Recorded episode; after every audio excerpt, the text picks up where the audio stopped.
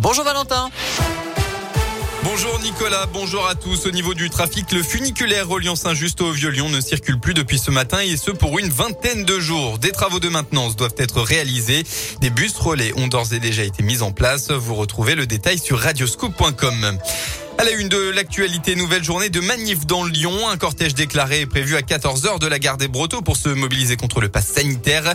Mais il y a aussi le retour des gilets jaunes en raison de la récente hausse du prix des énergies et du carburant notamment.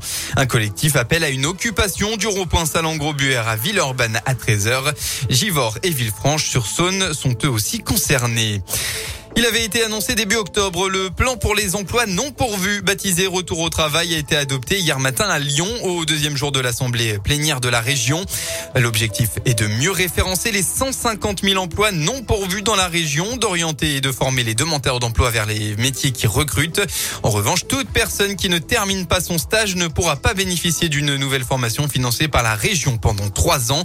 Une sanction qui divise dans l'opposition.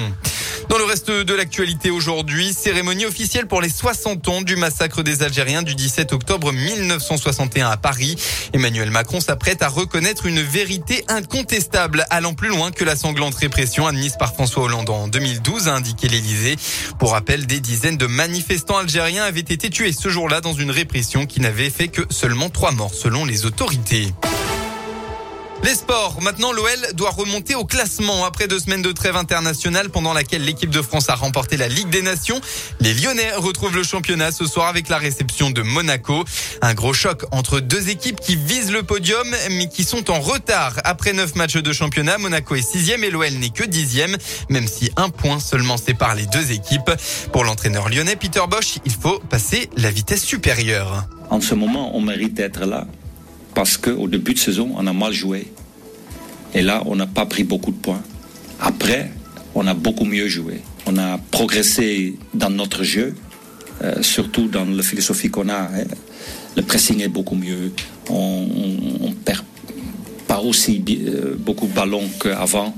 Donc ça, c'est beaucoup mieux. Et les matchs à venir, ça sont vraiment des matchs contre les équipes qui sont devant nous. Donc, euh, intéressant.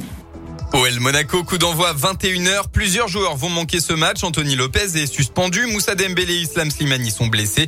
Alors que Lucas Paqueta a lui joué dans la nuit de jeudi à vendredi au Brésil. Côté monégasque, Chouamini, Golovin et Diop sont forfaits. La météo après la brume de la matinée, pardon, c'est un beau temps ensoleillé qu'on retrouve aujourd'hui dans le département. Magnifique ciel bleu jusqu'au coucher euh, du soleil. Côté température, vous aurez au maximum de votre journée entre 15 et 17 degrés.